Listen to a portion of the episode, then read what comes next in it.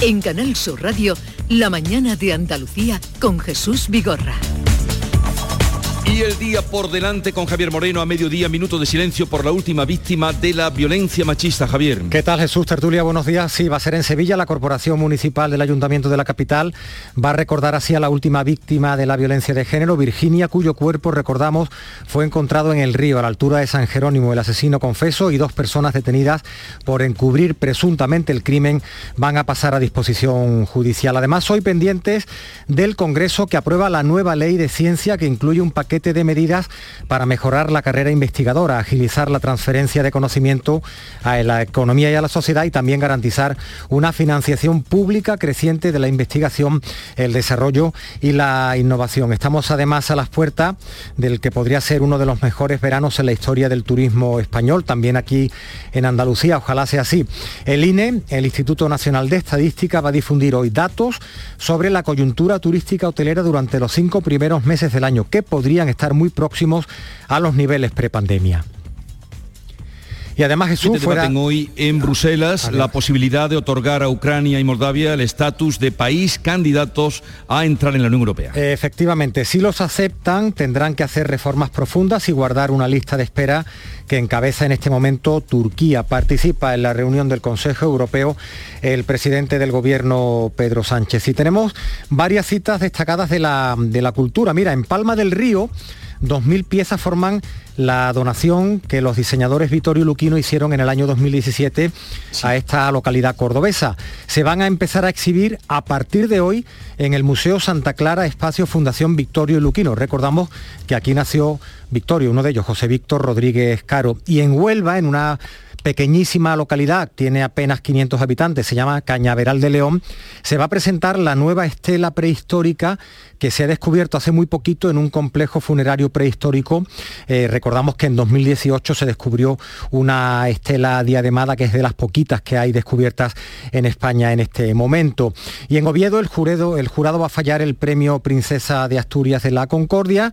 Es un galardón que busca distinguir la labor en defensa de los derechos humanos y el fomento de la paz, la libertad o la solidaridad. El año pasado recayó sobre el chef José Andrés y su ONG, la World Central Kitchen que fundó para el abastecimiento de comidas en zonas afectadas por desastres naturales. Y un último apunte, Jesús, porque Hoy está en Andalucía, concretamente en Málaga, el presidente nacional de la Asociación Española contra el Cáncer, Ramón Reyes, va a inaugurar las nuevas instalaciones de la asociación en la capital malagueña.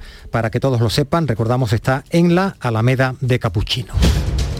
Gracias Javier, 9, minutos de la mañana y cuatro días hoy ya, después de las elecciones del 19 de junio, en la tertulia, eh, seguimos analizando lo que ha ocurrido, lo que va a ocurrir pero queremos hacerlo ahora, hacer lo propio con el secretario general del peso de Andalucía, con Juan Espadas, candidato que, fue en las elecciones del domingo a la presidencia de la Junta de Andalucía y su partido quedó con 30 parlamentarios que serán, formarán parte del nuevo Parlamento para la próxima legislatura. Juan Espadas, buenos días.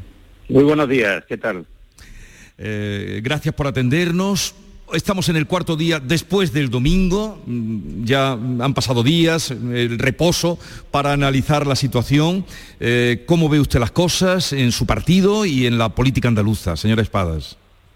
Bueno, la verdad es que reposo poco, porque bueno, desde el mismo lunes, como sabe, tuvimos las reuniones con los órganos de dirección del partido y, bueno, pues estamos manos a la obra en, en dos direcciones. Por un lado, haciendo un análisis más exhaustivo postelectoral de, de la, digamos, los datos, los resultados en cada uno de los, de los municipios de Andalucía y luego, sobre todo, preparando lo que será el equipo de organización del grupo parlamentario y el reparto de tareas que definiremos la próxima semana para llevar a cabo el control del gobierno que salga eh, finalmente del resultado de este electoral, del resultado de las elecciones autonómicas. Sí, me, refería al reposo en el sentido de que más reposados los datos, ¿no? Porque no, no en caliente de los primeros días. Bueno, tal como ha quedado la situación, pareciera una paradoja que se ha cortado al avance de la ultraderecha con el sacrificio del PSOE o con la mayoría absoluta del PP. Bueno, yo creo que, la sociedad ha decidido en este caso eh, apostar por la continuidad de, un gobierno que no, terminó la, legislatura que tenía marcada, yo creo que muy condicionado también por lo que ha sido la evolución de esta legislatura, eh, la pandemia y bueno, entiendo que, las conclusiones a las que haya llegado el electorado, que como no puede ser de otra manera, pues son las que las que hay que respetar. Eh, estamos en una democracia, son los los andaluces y andaluzas las que deciden y bueno, creo que ha primado otro tipo de elementos sobre los argumentos que nosotros planteamos, ¿no? que era un modelo eh, que, no compartimos de deterioro de, la calidad de los servicios públicos, lo vemos, eh, lo estamos viendo en, la sanidad pública fundamentalmente cada día, estos elementos parece que han primado menos que, otros factores a la hora de tomar la, decisión de voto por parte de cada ciudadano y, y por tanto nuestra responsabilidad ahora es eh, hacer ese seguimiento permanente como, como partido que lidera la oposición a, este gobierno con mayoría absoluta. Creo que en democracia es fundamental el papel de quien gobierna, lo han decidido los ciudadanos, pero también el del que ejerce eh, ese control del Ejecutivo para que primero se cumplan los compromisos y segundo, sobre todo, eh, no se baje la guardia en ningún momento. Creemos que hay cosas muy urgentes ahora mismo en Andalucía y vemos a un gobierno que bueno pues eh, está complaciente como no puede ser de otra manera con los resultados electorales pero no veo pulso en, la gestión. Yo creo que este año 2022 va a ser un año muy negativo para Andalucía en términos de, punto de vista económico y también desde el punto de vista de la gestión de algunas cosas a mi juicio muy importantes no estoy preocupado por el, tema de un verano complicado en el tema de incendios forestales unas temperaturas, como ocurre todos los años, que, ponen en jaque al dispositivo Infoca y espero que, bueno pues que, el gobierno reaccione al igual que con el tema de la salud pública y el plan de verano que aún estamos pendientes de que se presente o de que nos digan cómo se van a paliar las carencias de personal sanitario que hay en el sistema y especialmente en verano, como usted sabe. Señor Juan Espadas, a usted eh, le toca una, dura eh, carrera porque, por una parte, va a liderar la oposición, como me contaba ahora, el control al gobierno, pero por otra parte, mm, tiene que revitalizar y, reanimar la situación de, un partido hegemónico en Andalucía que, desde luego, está ha quedado, después de estas elecciones, en su peor momento, a tenor de, los votos que ha conseguido. Sin duda, por eso es tan importante el que hagamos ese buen análisis eh, digamos, de los datos postelectorales, eh, que lo analicemos además de forma territorializada, las situaciones eh, y las características sociológicas y los problemas de la gente en distintos puntos del territorio pueden, pueden cambiar, hay que hacer un análisis fino y evidentemente yo creo que el análisis tiene que ser siempre autocrítico, es decir, nosotros tenemos que, ver en qué medida estamos fallando en la conexión de comunicación, de confianza o de planteamiento de propuestas con la ciudadanía y ahí es donde hay que fajarse, es donde hay que trabajar. El, Partido Socialista en Andalucía en estos momentos eh, tiene desde el punto de vista interno una situación eh, de mucha mayor cohesión y unidad. Esto nos va a beneficiar para poder eh, arrancar esta nueva legislatura con, con mucha más fuerza, para hacerlo además desde el primer día de ejercicio de la oposición, pero hacerlo probablemente de una manera diferente, ¿no? Mucho más en la calle, de una manera más participada por la, por la sociedad yo me, propongo hacer un ejercicio de oposición, eh, por supuesto útil y constructiva, no sabría hacerlo de otra manera, pero también mucho más pegada al, terreno. Creo que, al final eh, quien realmente marca el rechazo o aceptación de lo que hace el gobierno es la ciudadanía en la calle y ahí es donde tenemos que estar los partidos, donde va a estar el PSOE para recabar reivindicaciones eh, bueno, y, también de alguna forma pues protestas o cuestiones que crea que hay que mejorar y llevarlas como correa de transmisión al Parlamento, es nuestra obligación democrática. Señor Espada, le hablo desde uno de los pueblos, mm, pocos, donde el PSOE ha ganado. Eh, le hablo desde Jodar, en, Jaén, que es donde estamos hoy haciendo el programa, un pueblo donde ha ganado eh, el PSOE y mantiene aquí su, eh, su hegemonía. Pero mm, hoy, por ejemplo, el país publica un extenso reportaje sobre la evolución del voto en Andalucía y señala que la izquierda está perdiendo apoyo en los barrios y en los pueblos más pobres desde hace 10 años. Esto aquí lo achaca usted porque hace 10 años estaba gobernando el PSOE y no existía ni Vox. Bueno, efectivamente hay una hay una combinación de, factores. Eh, por un lado, el desgaste sin duda, de, la labor de gobierno de muchos años eh, y la insatisfacción que, se pueda haber generado en determinados ámbitos de la sociedad, generalmente, bueno, pues con, personas eh, o, familias que no, no entienden que, las propuestas que les plantea el Partido Socialista sean las que ellos consideren mejores, ¿no? Para, para el gobierno de, Andalucía. El problema está en que fundamentalmente eso se está refugiando, eh, salvo estas elecciones autonómicas durante estos años, en, la, en la abstención, generalmente, y, eso no es bueno desde el punto de vista de la democracia. Nosotros entendemos que las propuestas del Partido Socialista siempre son propuestas que tienen o intentan reequilibrar eh, la sociedad, dando igualdad de oportunidades fundamentalmente a aquellos a los que las políticas concebidas desde el neoliberalismo o desde una política muy, eh, digamos, de derecha, pues no, no tienen en cuenta esos factores, ¿no? es nuestra base desde el punto de vista eh, ideológico y por eso hacemos tanto hincapié en servicios públicos fuertes y en, recursos para aquellos que más lo necesitan. Usted ha visto los datos de pobreza como yo, que aparecían ayer, los informes que plantea Caritas, es decir, la situación de desigualdad es creciente y bueno, pues en muchos de esos barrios en grandes ciudades o en, o en determinados pueblos, pues estas personas no participan, no, no eligen a un gobierno eh, que, que consideren que le va a dar respuesta a sus problemas, ¿no? De todas formas, los datos que usted está viendo hoy en todos los municipios de Andalucía, creo y entiendo, pertenecen a una coyuntura concreta en unas elecciones autonómicas.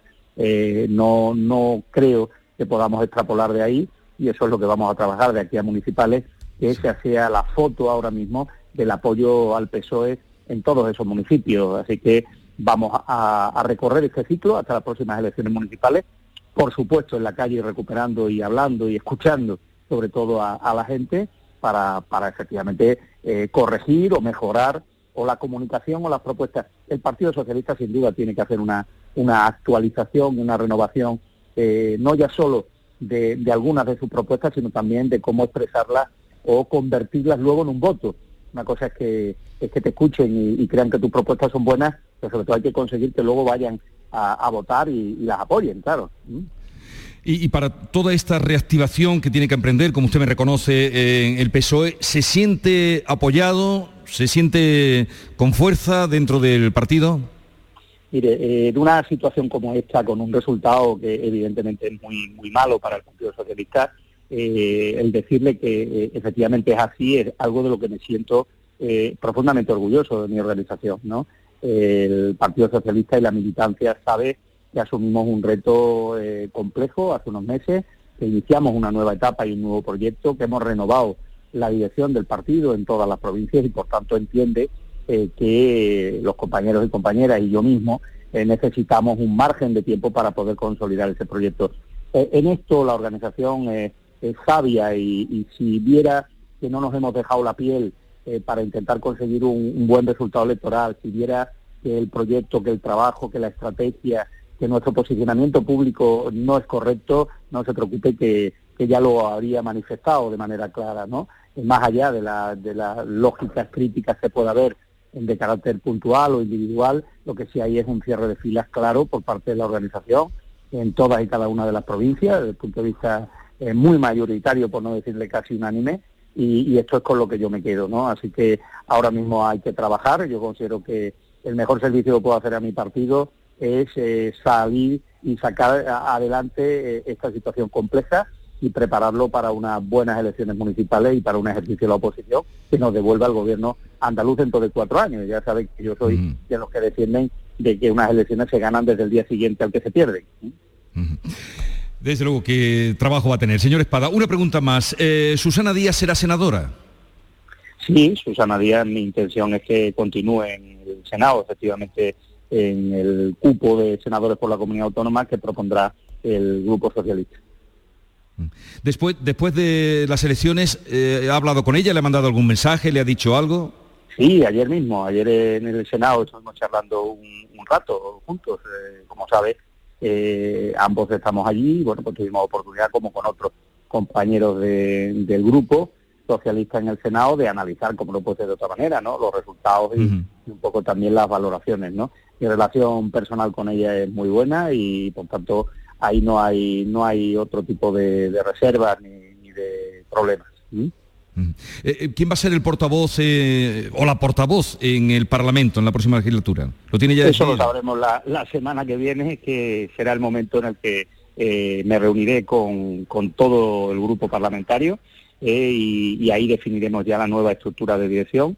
mi intención es hacerlo la próxima semana y, y por tanto ahí ya os comunicaremos todo.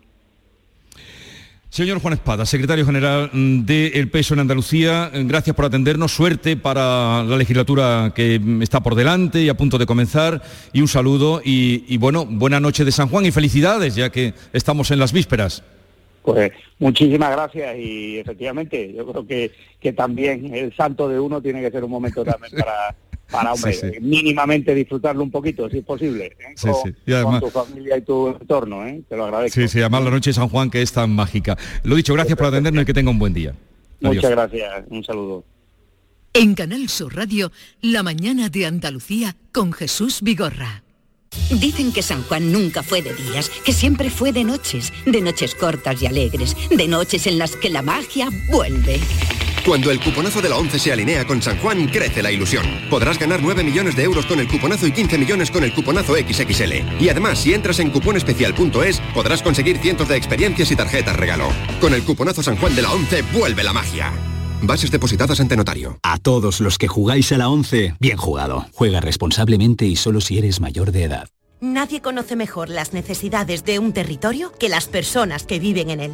En la Red Rural Nacional apoyamos a los grupos de acción local para que planifiquen y aprovechen todo su potencial. Actúa en origen, conecta con el desarrollo rural. Red Rural Nacional, Ministerio de Agricultura, Pesca y Alimentación, Gobierno de España.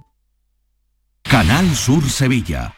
Si eres empresario, inversor o te gustaría tener tu propio negocio, esto te interesa. La Feria de Franquicias Franquishop vuelve a Sevilla este jueves. En un solo día podrás conocer a más de 40 franquicias para invertir, asesoramiento para emprendedores y consultoría para franquiciar tu negocio. Este jueves 23 de junio, en Hotel NH Collection. Entrada gratuita de 9.30 a 6 de la tarde. Inscríbete en franquishop.com. Bienvenidos a Sacaba. Mil metros de electrodomésticos con primeras marcas. Grupos Whirlpool, Bosch y Electrolux. Gran oferta. Microondas Whirlpool de 25 litros con grill de 900 vatios en acero inoxidable. Antes 179 euros. Llévatelo ahora por solo 79 euros. Y solo hasta fin de existencias. Solo tú y Sacaba. Tu tienda de electrodomésticos en el Polígono Store en calle nivel 23. Sacaba. Las furgonetas Mercedes-Benz están fabricadas para darlo todo y con el servicio Express Service podrás contar con un mantenimiento ágil, sin tiempos de espera y con la calidad habitual de Mercedes-Benz. Reserva tu cita en nuestra web y optimiza tus tiempos. Con Cesur y Fervial, tus talleres autorizados Mercedes-Benz en Sevilla. No te quedes con las ganas. Aprovecha nuestro 20 aniversario. Un verano sin gafas es más verano. Consulta refractiva gratuita, solo hasta el 31 de julio. Tecnolasersevilla.es Se acerca a las nueve y media de la mañana y desde hace unos minutos, Berrocar Automóviles te espera en sus instalaciones. Desde Grupo Berrocar te deseamos que tengas un buen día. Mes del chollo en Rapimueble. Sillón relax 199 euros. Dormitorio juvenil 389 euros. El número uno del mueble marca la diferencia. Paga en 12 meses sin intereses. Mes del chollo en Rapimueble. Más de 200 tiendas en toda España y en rapimueble.com. En la Universidad Internacional de Andalucía renovamos nuestros másteres oficiales. Profesorado de FP o títulos duales destacan en una oferta diseñada para impulsar tu perfil profesional. Conoce el detalle y nuestro programa de becas en unia.es. Universidad Internacional de Andalucía. Especializados en especializarte. En Canal Sur Radio, La mañana de Andalucía con Jesús Vigorra.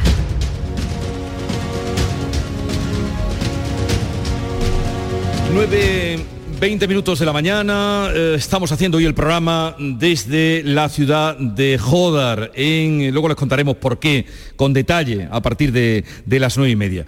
Eh, estamos haciendo en la Casa de la Juventud hoy el programa desde esta ciudad mm, en medio, en pleno corazón de Sierra Mágina y en conversación con Silvia Moreno, con Rosana Sáez, con Javier Caraballo.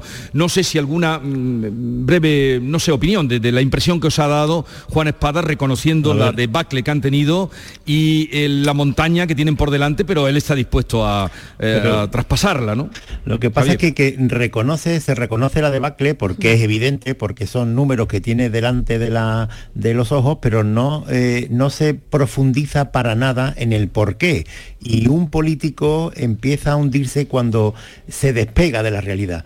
Eh, a ver, eh, hace cuatro años, eh, Susana Díaz, cuando el Partido Socialista ganó las elecciones, pero perdió la Junta de Andalucía, hizo una lectura de, los resultados que, provocó un cachondeo enorme, porque ella dijo que si no se computaba a la extrema derecha, quien había ganado las elecciones en Andalucía era la izquierda, ¿no? Y hubo un tipo que le contestó en redes sociales, si no se computa la hamburguesa, las patatas fritas y la Coca-Cola, hoy he comido ensalada. Y claro, es que, eh, eh, esto es así.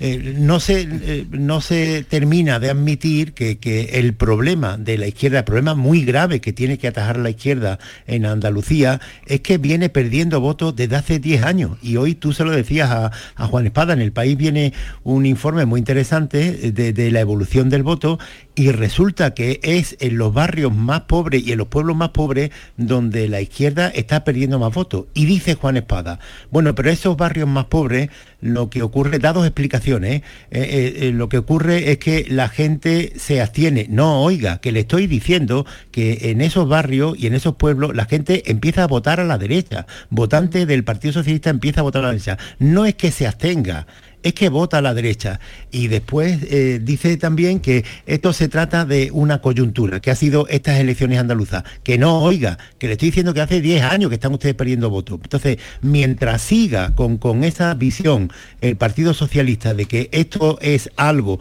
coyuntural, de estas elecciones y que el problema de la izquierda es que sus electores eh, se quedan en casa y no votan, que, es lo, que no ha ocurrido eso, porque estas elecciones ha habido incluso más participación uh -huh. que en las últimas, pues estarán haciendo una lectura ciega, equivocada de, de, de, lo que le está ocurriendo de verdad, de esa sangría de verdad que le está eh, pasando a la izquierda en los barrios y en los pueblos más pobres de Andalucía, que es su electorado, entre comillas, natural. Y ojo que tenemos las elecciones municipales a la vuelta de la esquina y Juan Espada decía, lógicamente, que no hay que extrapolar el resultado uh -huh. de las elecciones autonómicas a las municipales lógicamente. Eh, pero si ponemos la lupa y vemos lo que ha ocurrido en feudos del PSOE histórico, como por ejemplo Dos Hermanas, ¿no? donde el PSOE ha ganado durante 39 años, ahí ha salido, ha sido la lista más votada la del PP. Y si vamos así, pueblo por pueblo,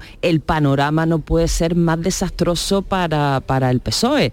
Entonces, de aquí a las municipales, bueno, Espadas confía en poder revertir la situación y el propone más calle, más estar pegado a la, a la realidad de, de, los ciudadanos ¿no? y de lo que ocurre en cada municipio, pero tienen por delante una tarea, una tarea importante porque la próxima cita electoral, ojo, que hay muchos alcaldes socialistas que están ya eh, pegando toques de atención a la dirección porque si no se reconduce, si no se endereza el rumbo, pues la siguiente cita electoral podría ser salir peor parado también el PSOE.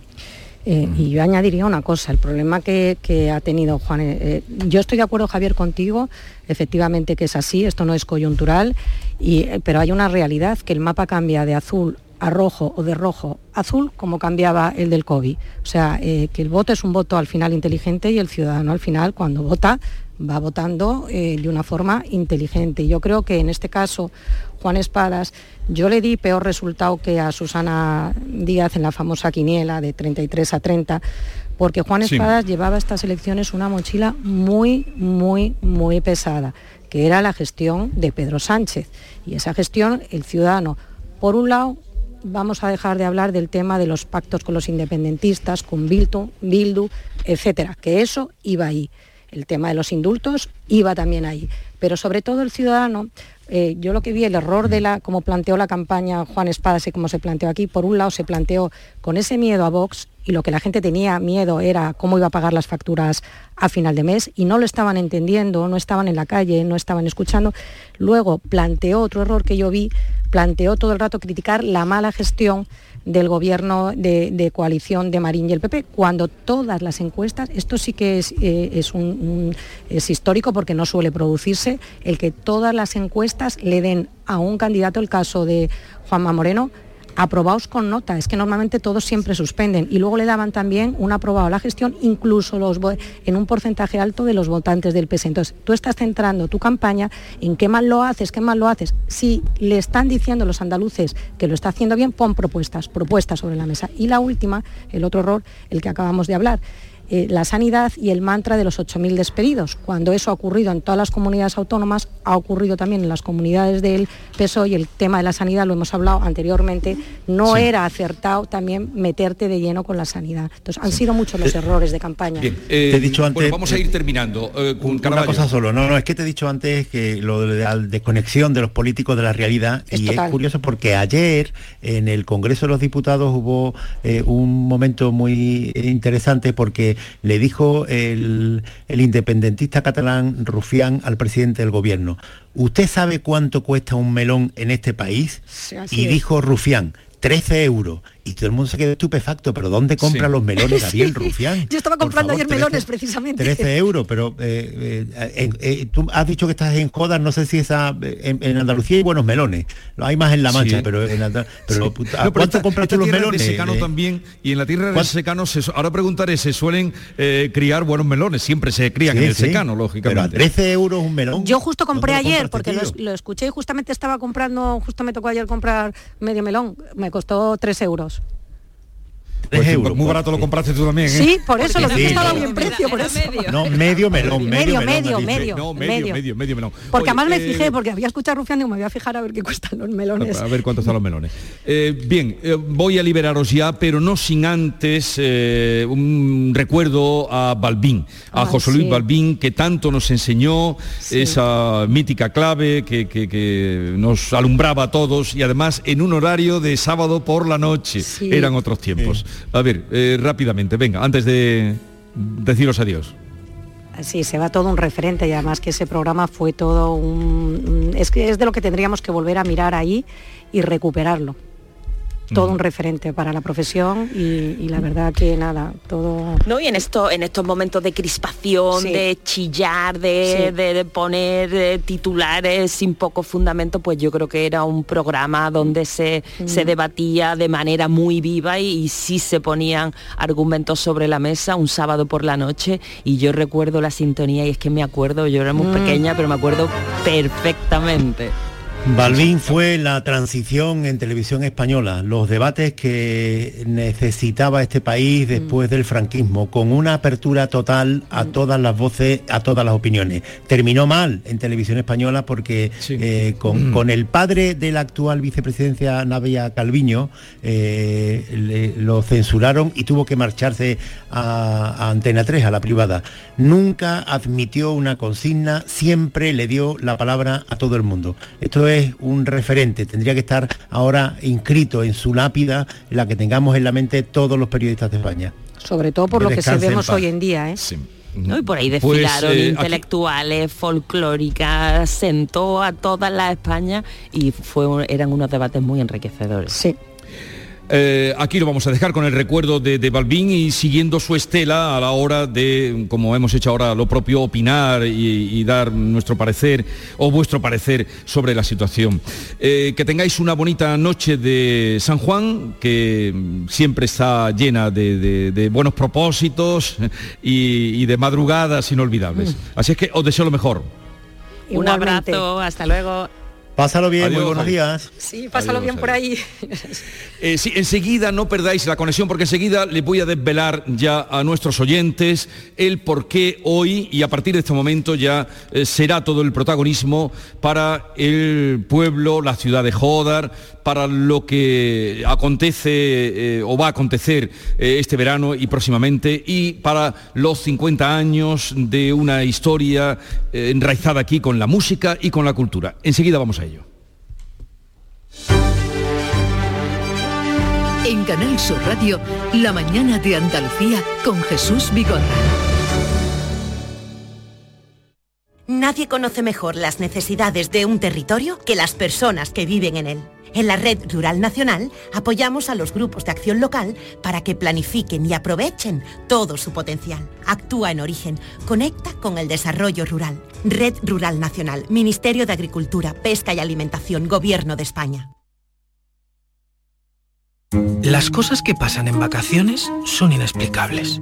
Tú en vacaciones terminas de comer, te tumbas para una siesta de 15 minutillos y te despiertas de noche. Sí, sí, de noche cerrada. Vamos, que no sabes si cenar o seguir durmiendo. Es desconcertante. En vacaciones pasan cosas que solo pasan en vacaciones. Disfrútalas. 2 de julio, sorteo extraordinario de vacaciones de Lotería Nacional, con 20 millones a un décimo. Loterías te recuerda que juegues con responsabilidad y solo si eres mayor de edad. Luces, cámara, a acción. Descubre un Coín de cine, por sus ricos productos de la tierra, por su encanto como ciudad de rodaje, por su color, su gente, alegría y vida, por su naturaleza, sus campos, su arte y cultura. Descubre Coín, una ciudad de cine. Ayuntamiento de Coín. En la Universidad Internacional de Andalucía renovamos nuestros másteres oficiales. Profesorado de FP o títulos duales destacan en una oferta diseñada para impulsar tu perfil profesional. Conoce el detalle y nuestro programa de becas en unia.es, Universidad Internacional de Andalucía. Especializados en especializarte. Estás escuchando Canal Sur Radio desde Sevilla. ¿Buscas una fibra óptica que te dé más? Telecable Andalucía es tu operador local de confianza. Telecable. Fibra de 300 megasimétricos por solo 14,90 euros al mes y línea ilimitada de 24 gigas por 10,90. Contrata en Telecable Andalucía. Somos punto de venta oficial de Xiaomi. Telecable Andalucía. Conecta con lo que realmente importa. El mobiliario para la hostelería lo tienes en Industria Sevillana Hostelera. Campanas y turbinas de extracción, mesas inoxidables, mobiliario refrigerado, equipos de lavado y todo lo necesario para el montaje de tu bar o restaurante. Equipos de aire acondicionado desde 226 euros masiva. Condiciones especiales para instaladores. Industria Sevillana Hostelera. En Polígono El Pino, calle Pino Central 8. Teléfono 617-980-950. Recuerde, 617-980-950. Escuela Universitaria de Osuna, centro adscrito a la Universidad de Sevilla. Tres décadas formando los profesionales esenciales de la sociedad, empresarios, maestros, profesores, gestores y sanitarios. Grupos reducidos, prácticas en empresa, programa Erasmus y alta inserción laboral. Consulta toda nuestra oferta académica en euosuna.org. Escuela Universitaria de Osuna, crea tu futuro. Llega el Aranco Team Series, un circuito profesional de golf femenino con un formato único que recorre tres continentes. Del 18 al 20 de agosto, el Club de Golf La Reserva recibirá a 36 equipos formados por cuatro jugadores. Tres mujeres profesionales y un amateur competirán por un millón de dólares. Nunca has visto nada igual. ¿Te lo vas a perder? Compra ya tus entradas en aramcoteamseries.com. Está en nuestras manos proteger aquello que estaba con nuestros pies. La tierra, los árboles, la flora, la fauna la vida. Cuidar del entorno natural de Andalucía es tarea de todos, porque tu responsabilidad ayuda a evitar incendios, porque nuestro compromiso es velar por tu seguridad. Contra los incendios, este verano protege Andalucía. Junta de Andalucía. Esta es La mañana de Andalucía con Jesús Vigorra. Canal Sur Radio. 9.33 minutos de la mañana y desde que les saludaba a las 7 de la mañana, hoy un poquito más tarde, les eh, decía a todos los oyentes de Andalucía y de Canal Sur Radio que estamos en la ciudad de Jodar, en el corazón eh, de Sierra Mágina, en la provincia de Jaén. Pero, ¿por qué hoy estamos en Jodar?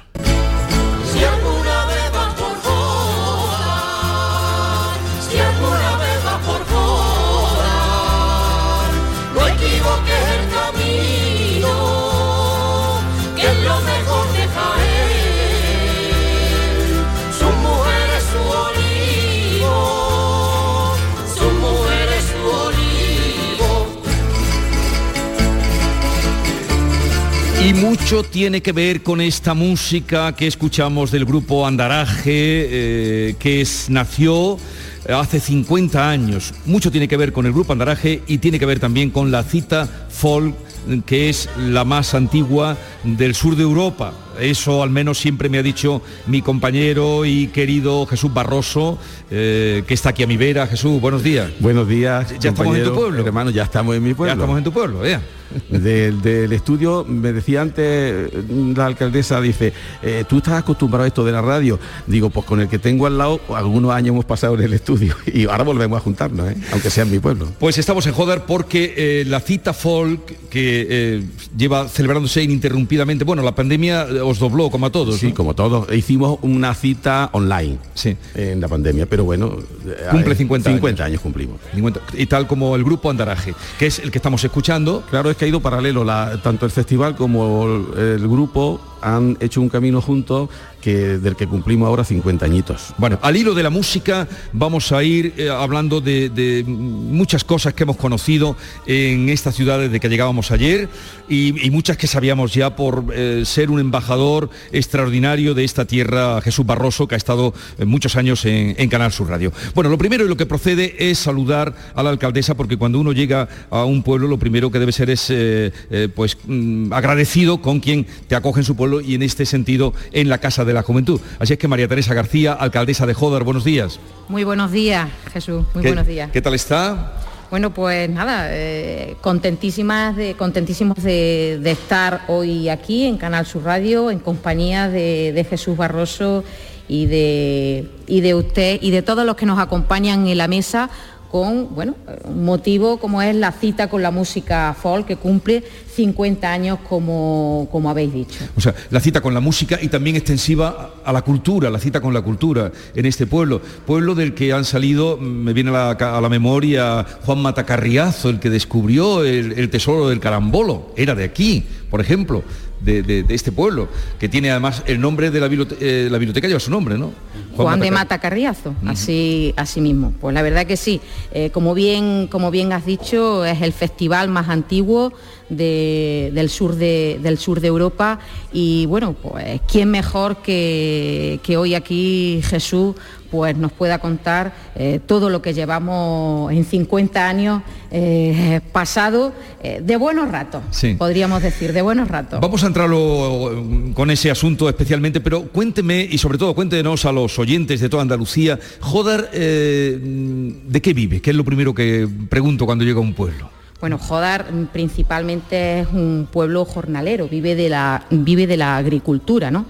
Es un pueblo que, que emigra, eh, emigra a, los distintos, a las distintas campañas, por ejemplo la campaña de, de vendimia, la campaña de, de espárrago, y bueno, pues suelen emigrar, por ejemplo, recientemente han vuelto de la campaña de, de espárrago, suelen emigrar a Navarra, principalmente, aunque en estos últimos años también se están yendo a, a Francia. Y bueno, pues en torno a unas 3, 4 mil personas son las que, las que emigran a, a trabajar en la campaña de- del espárrago y allí se van pues con, prácticamente con sus familias al, al completo. Algunos críos se quedan aquí con, su- con sus abuelos y otros sí que se van para allá y se escolarizan, es algo que también hemos trabajado desde el ayuntamiento para que no haya absentismo escolar Sí, sí, eh, sí. ninguno. Pero es tremenda, la, eh, porque este pueblo tiene, ¿cuántos habitantes tiene? ¿10.000, casi 11.000? 11.000. 11.000 habitantes. Eh, que, Casi hab- 12. Habla usted, casi 12, que, que, que salgan 3.000 personas, ya me lo contaban ayer porque preguntaba, bueno, ¿de qué? De, de ese número de jornaleros que salen a trabajar, que va la familia, trae su dinero, vuelven eh, a la vendimia, a la... al espárrago y espárrago. luego la aceituna, evidentemente. Sí, sí, la aceituna es que- el- que- estamos en el, en el mejor sitio, ¿no? Donde, donde más hay. Y sí que sí que es cierto que, que Jodar tiene eso. La- los vecinos y las vecinas que, que emigran se van pero vuelven y vuelven a gastarse el dinero en su pueblo. Y esto se viene haciendo décadas y, y décadas atrás, muchísimos, muchísimos años.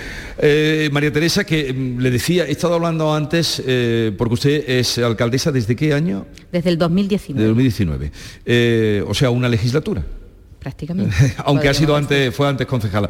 He estado hablando antes con Juan Espadas y le he dicho, estoy en Jodar, que es un pueblo en el que eh, el PSOE ha mantenido, la, la- en estas últimas elecciones del domingo, ha mantenido la hegemonía del PSOE que le, le dan a usted mayoría absoluta, además, en el ayuntamiento. Totalmente. Somos el único pueblo en la provincia de Jaén con más de 10.000 habitantes que hemos ganado la- que hemos ganado las elecciones. Para nosotros, pues bueno, pues un verdadero orgullo eh, que haya pasado pues en Jodar eso nuevamente. Son tres legislaturas las que Sí. llevamos con mayoría absoluta en, en nuestro municipio y bueno, pues seguiremos trabajando con esa misma fuerza, con ese mismo ahínco, pues para que Jodar se siga transformando. Como el motivo, ya digo, es eh, dar a conocer Andalucía eh, al hilo desde los 50 años de Cita Fall y del grupo Andaraje que va a ir sonando a lo largo de toda la mañana, eh, también queremos saludar a Idelfonso Alcalá, que es cronista oficial de Jodar, y me han dicho cuando íbamos a venir aquí, todo lo que quiera saber eh, se lo preguntas a Idelfonso. Idelfonso, buenos días. Hola, buenos días. Usted lo sabe todo. Bueno, casi todo. Pues el- me, me llama un periodista muy eh, reconocido, de, de Paco Correal, que habrán leído alguna vez aquí, dice, me encanta el gentilicio de los de Jodar, galdurienses. Y aquí viene la primera contradicción, ¿son eh, jodeños, jodereños o galdurienses? Bueno, pues son galdurienses y jodeños. Eh, Eso viene a raíz de una inscripción romana que apareció eh, en el siglo XIX y una visita del ilustre polígrafo don Joaquín Costa a esta ciudad, donde se encontraba de notario en la ciudad de Jaén, y él tradujo una inscripción diciendo que lo que en ella había era un gentilicio de una población que se llamó antiguamente Garduria. Y bueno, pues a la gente de Jodas le encantó porque no tenía mucho, tenía mucha estima al gentilicio oficial, que era el de jodeño. Desde entonces, desde 1889, es galduriense y jodeño. Galdurienses, pues ya lo saben, queda aclarado, eh, eh, este Paquiño Correal eh, estaba muy atinado, galdurienses y jodeños, como quieren ustedes utilizarlo. En la mesa también nos acompaña José Luis Hidalgo, él fue alcalde desde 2003 hasta 2019, eh, bueno, no, desde 2003 fue concejal, alcalde de 2011 a 2019, actualmente es diputado provincial y también estuvo muy vinculado en su etapa a eh, la cita FOL, por supuesto a todos los movimientos culturales, pero también a, a la cita FOL. José Luis Hidalgo, buenos días. Hola, buenos días. Gracias por acudir, porque creo que está usted en Jaén ahora, ¿no? O, o entre Jodar y Jaén. ¿Cómo? Entre Jodar y Jaén, pero el- la parte fuerte siempre en el pueblo, el corazón, sin lugar a dudas. Bueno, ¿qué recuerdo tiene usted de, de, eh, los años que vivió como dirigente y también eh, como seguidor de, de la cita FOL de, de Joder? Bueno, hoy es un día de privilegios. El primero, teneros aquí, a ti y a tu equipo, y poder disfrutar también con los amigos, amigos, amigos del Grupo Andaraje eh, de estos 50 años. Tuve también ese privilegio con la eh, 40, 40 años de cita con la, con la música folk, eh, aquel entonces como, como alcalde, ahora como, como diputado, y siempre es un placer verdadero disfrutar, comenzar y terminar hasta el último solvo, eh, sorbo de, de esta maravillosa música folk en Jodar que sin lugar a dudas nuestros amigos y amigas de, de Andaraje son el todo. Eh, alcaldesa, cuando mm, María Teresa García, la alcaldesa que nos acompaña, que fueron compañeros también, ¿no? Eh, los dos, él como alcalde y usted como concejala. Teniente alcalde. Teniente alcalde. Sí, bueno, sí, sí. bueno, o sea que fue, le pasó el, eh, la vara. Pues, pues, Desde luego porque el pueblo la votó, indudablemente, pero le pasó la vara. Él, es, es- él ahora mismo es concejal de Hacienda también. Eh, anoche recordando eh, cosas, claro, estuvimos, luego vendrá por aquí Faustino, que, que estuvimos, en fin, eh, un paseo Juan y nos llevó por todo el pueblo, el castillo, que me sorprendió el castillo, como la, la recuperación que han hecho del castillo. Así es, el, el castillo de Jodar, como bien sabéis, es el único castillo que cuenta con dos torres de, Sí. homenaje y el más antiguo de, de Andalucía, eh, contando pues uno de los castillos más visitados, podríamos decir, de, de Andalucía. mm, bueno, pues innumerables personas, a pesar que hemos tenido ese parón con, la pandemia, han seguido viniendo a, visitar. Y ahora junto a ese museo que también eh, inauguramos hace, hace muy poquito, muy poquito sí, Háblenos de ese museo que acaban de inaugurar, digo, para que sea otro atractivo también para la gente que nos esté escuchando.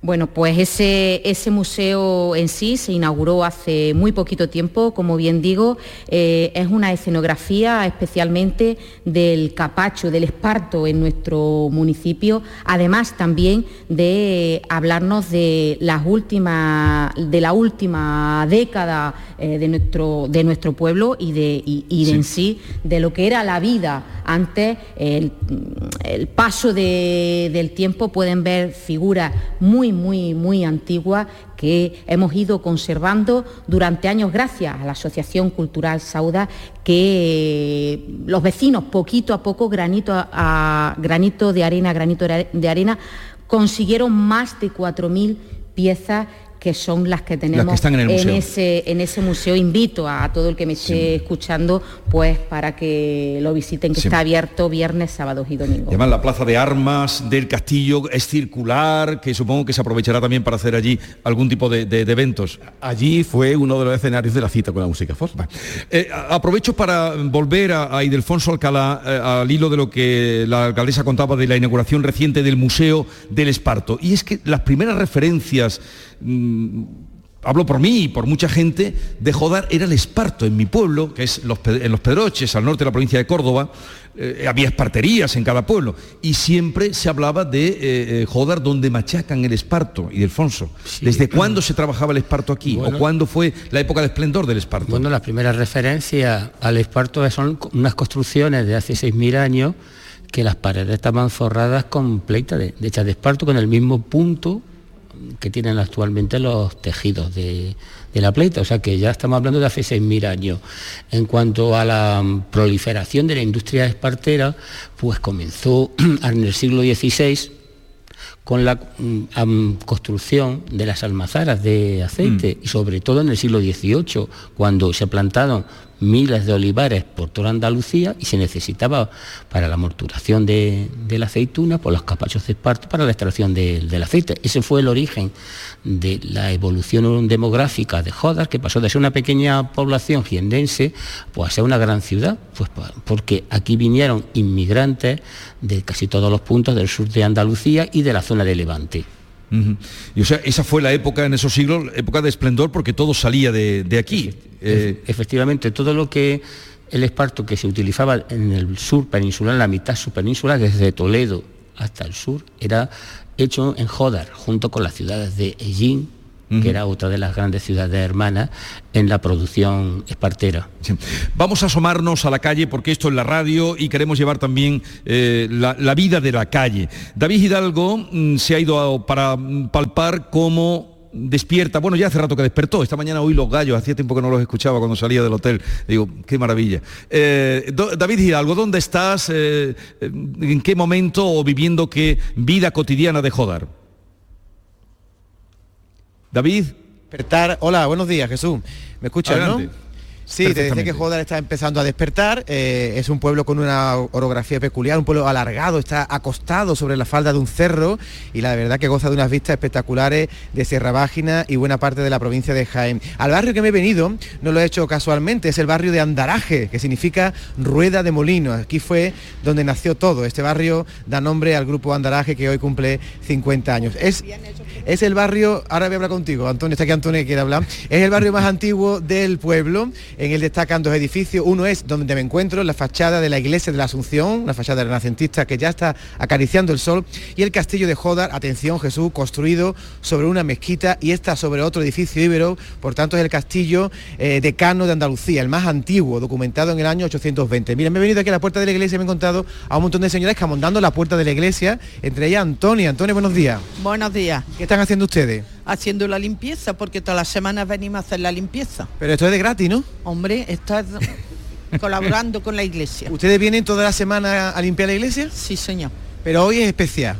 Bueno, hoy estamos limpiando más a fondo. ¿Por qué? Viene el obispo esta tarde a confirmar 68 personas. Ah, que viene el obispo de Jaén a confirmar. Eso ya, eso ya no se lleva de confirmar, ¿no? ¿Cómo no se va a llevar? ¿Cómo que no?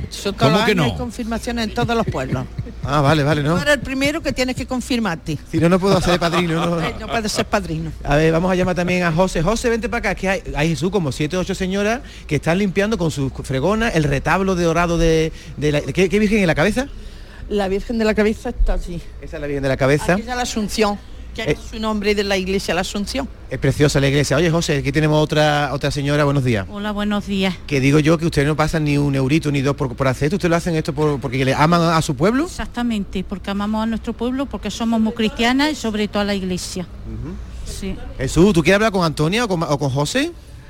No, sé si las estoy escuchando y, ah, No, no, vale, porque son una señora encantadora que están aquí. Eh, me han dicho que pero, pero lo que bueno, ¿no? Espera, espérate, dime, dime Jesús, dime lo que me admira es que tú le quieras poner precio a todo. Las cosas importantes no se hacen por dinero, David, como eh, escamondar, que, has utilizado un término precioso, escamondar la iglesia porque hoy viene el obispo. Fíjense, eh, no lo sabíamos, pero ya eh, tenemos noticia. Por cierto que este pueblo, por lo que usted hablaba, alcaldesa, las comuniones se celebran en pleno verano, o sea que ahora, creo que en julio y agosto, Ustedes van con el paso, eh, se celebran, eh, son las fiestas de las comuniones. Exactamente, vamos a ver, las comuniones se celebran en sí la mayoría en el mes de mayo, ¿vale? Pero los niños que los papás emigran a, la campaña de, del espárrago, pues tienen que hacerla en el mes de, en el mes de julio. Así es. Por cierto que esa iglesia, la iglesia de la Asunción eh, y del Fonso, eh, está inspirada en el gran Vandelvira, ¿no? O no sé si por alumnos suyos o su estilo, me dijeron. Bueno, la iglesia de la Asunción está construida sobre la primitiva mezquita Castillo, que el geógrafo árabe Al-Injarin ya mencionaba como que era de tres naves sostenidas por columnas de mármol. La iglesia actual se comenzó sobre 1551 y efectivamente las seis capillas laterales de la nave central están inspiradas en las construcciones que ya estaba realizando Andrés de Vandelvira en las ciudades de Úbeda y Jaén. No sabemos si intervino en esta obra, suponemos que sí porque era veedor de todas las obras del obispado de Jaén, que quiere decir eso, que era el encargado de supervisarla. Sí, sí, se le nota nada más en, la puerta de entrada esos trazos de Vandelvira limpios, geométrico, eh, el Renacimiento trasladado a Jaén. Eh, no quiero terminar sin eh, consultar, contrastar un recuerdo con José Luis Hidalgo, el que fuera alcalde de Jodar durante muchos años, ahora diputado provincial. José Luis Hidalgo porque recordando ¿Usted fue el alcalde que fue caminando desde aquí hasta Madrid? Eh, sí. ¿En qué año fue eso? Pues eso fue en febrero de 2013. En febrero de 2013. Yo recuerdo, y, anoche, y atando cabo, cabo, usted fue el alcalde que fue caminando a Madrid. ¿Cuánto tardó en ir a Madrid? 11 días. ¿Y hasta dónde fue? ¿Iba? ¿Por qué motivos? Porque eso denota un poco el carácter de esta tierra. Eh, Cuéntenos, ¿por qué fue? Tuvimos una campaña de aceituna nefasta. 2012-2013 fue un auténtico batacazo en cuanto a recolección de aceituna. Y quien primero sufre el golpe es el trabajador. Y dentro del gremio de los trabajadores, desgraciadamente la mujer, porque el campo con la mecanización pues, se ha convertido en algo tremendamente eh, sexista era necesaria una reducción de los, jornales, de las peonadas, para poder solicitar la más que justa prestación por desempleo agrario y bueno, pues aquel fue el motivo. Además, Jesús, me disteis un día un buen empujón y ánimo. El, hablar contigo durante esa marcha, te digo que me alegró el día. Hablamos más de un día, creo yo, porque claro, nos enteramos de la noticia. El alcalde de Jodar camina, caminando él hasta Madrid y, le atendieron allí cuando llegó, ¿no? ¿Cómo se, ¿Cómo se resolvió aquello? Sí, me atendió la jefa de gabinete del entonces presidente, el presidente Rajoy. y le dijo, ¿dónde va usted? ¿Dónde va, dónde va usted? Y defendiendo a mi pueblo. Defendiendo a mi pueblo y además me acompañaron el día de la llegada 12 autobuses repletos de, gente de Jodar que sabían lo, que querían. ¿no? Y desde la tarde, las tardes del público, eh, está por aquí Esther, llamábamos y vamos siguiendo al alcalde, el alcalde de Jodar. Vamos a pasar hoy las dos horas que nos quedan hablando de su pueblo, alcaldesa, y no sé si quiere anunciar iniciar, vi obras en el pueblo ayer, importantes en la plaza, ¿qué, qué, tienen así pues como inmediato en este pueblo? Bueno, pues como inmediato tenemos la remodelación de la Plaza de, España. Eso fue un concurso que se llamaba por entonces el concurso de Ciudad Amable, que se ganó eh, por este ayuntamiento en el año 2014. Y bueno, pues la plaza como usted se paseó ayer por, por, nuestro, por nuestro pueblo, en la fachada, de, en el balcón del ayuntamiento puede ver cómo se va a quedar eh, esa plaza, que va a ser una plaza totalmente accesible, sin barreras, para que eh, lo puedan disfrutar los vecinos, las vecinas y todo el que nos disfruta, el, que nos viene a, visitar. Pero no me quería, no me quería ir sin invitaros a, a todos los que estáis aquí, los que me están escuchando, para que visitéis nuestra maravillosa piscina municipal. La he visto y me sorprendió, eh, me sorprendió. Jesús, quiero que vea eh, la piscina porque si, se fija bien en el centro de, esa piscina es una guitarra, es decir, la isla es una guitarra como, bueno, pues Jodar es, una, es la ciudad de, de la música eh, pues ese, esa guitarra que, nos, que nos habla del flamenco, ¿no? que Jodar también es una ciudad eh, flamenca. No, me había dado cuenta, pero lo que sí había visto era que la piscina es como una isla dentro de la piscina, que vi la foto ayer y me pareció extraordinaria, vamos, ganas de quedarme hoy a echar un baño después, pero pues ya la tienen abierta. Pues ahora cuando termine aquí me voy para allá y se abre mañana. Mañana, exactamente. Llega el obispo, se abre mañana la piscina, los 50 años del festival, vamos a pasar un día estupendo. Vamos a pasar un día estupendo. Bueno, y Delfonso, eh, usted se queda por aquí si tengo que hacer alguna consulta, ¿verdad? Algún ratito tengo que echar mano. José Luis Hidalgo, me alegro mucho haber conocido al alcalde que peregrinó hasta eh, la Moncloa para defender a su pueblo y María Teresa García le deseo lo mejor como alcaldesa. Gracias por la invitación. Y precisamente hablábamos de los capachos y nuestro eh, García Barbeito tiene muchos recuerdos y muy directos del pueblo de Jodar, al que hoy dedica sus versos perversos. Te escuchamos, querido Antonio. Muy buenos días, querido Jesús Vigorra. Perversos de Jodar. Más de 300 kilómetros y un empobrecido asfalto. Qué lejos estaba Jodar de todo lo que tocábamos. Pero al llegar el otoño al aljarafeño campo, Jodar se hacía cercanía en un mundo de capachos. Las almazaras abrían sus puertas para el trabajo y la aceituna llegaba con las carnes madurando a buscar un sacrificio de empiedro y de rudas manos para buscar el aceite, el oro que iba manando. Y para subir al trono, hechas ya masa en los cargos, la aceituna precisaba la era dura del capacho para que al ir a la prensa no se fuera derramando. Y hasta allí llegaba Jodar, costurera del esparto, gran domadora de agujas vegetales, ensartando con gran destreza los hilos. Qué duro el viejo trabajo. Primero ir a buscar las plantas al seco campo y después agua y oreo y espera y buscar apaño para domar las agujas vegetales del esparto. En las viejas almazaras, Jodar siempre fue lo básico. Su agujereada hostia, requisito necesario. Los aceites de mi tierra, todos, antes de ser caldo, cruzaron el entresijo de los jodeños capachos. Jodar entonces, qué cerca de ese preciado milagro del aceite que cruzaba una rejilla de esparto. Por Jodar, patria redonda, tuve cuando era muchacho, porque se me hacía mía al ser diaria en mis manos en el molino de Gines bregando con los capachos. Se me hizo hermana Jodar por la venas del esparto.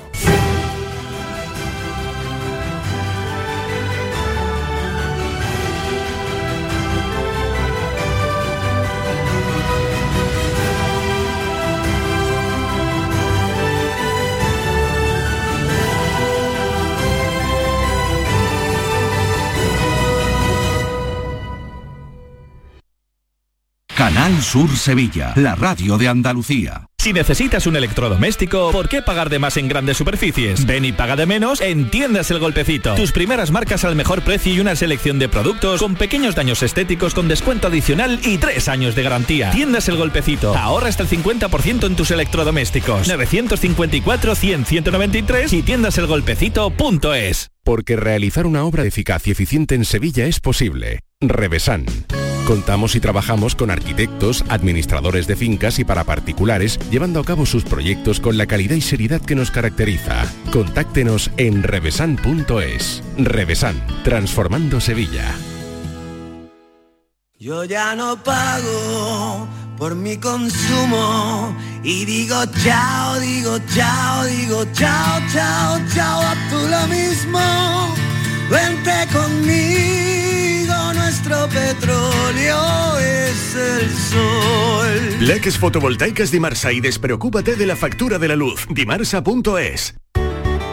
No te quedes con las ganas. Aprovecha nuestro 20 aniversario. Un verano sin gafas es más verano. Consulta refractiva gratuita, solo hasta el 31 de julio.